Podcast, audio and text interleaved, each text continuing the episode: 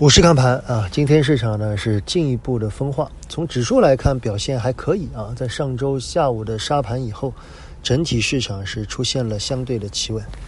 呃，其实上周五的杀跌呢，我觉得一方面是因为周五啊，所以在杀跌的过程里面接盘不足。在周末以后，大家发现没有太多的事啊，所以机构呢基本上对手中的品种还是做一个择优的一个过程。从盘中来看，深圳的指数更强啊，主要是一些汽车板块的走势非常强。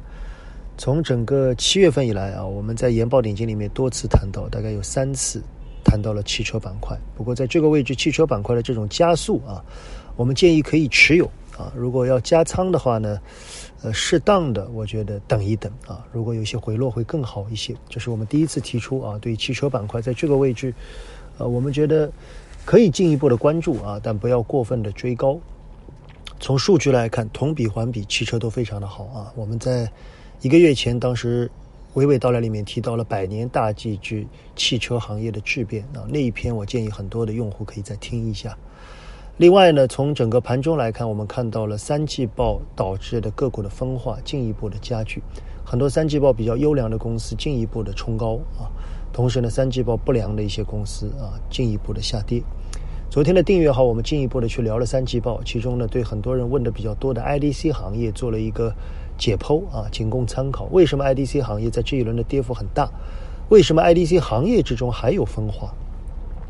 我觉得随着时间的推移啊，机构主导以后，大家对业绩的要求会更高。很多人说这些品种是机构的抱团，当然不排除啊，一个股价在连续上涨以后，机构抱团的成分是比较明显的。但我建议更更多的投资者可以从另一个角度去看，那些抱团的品种是不是三季报比较好？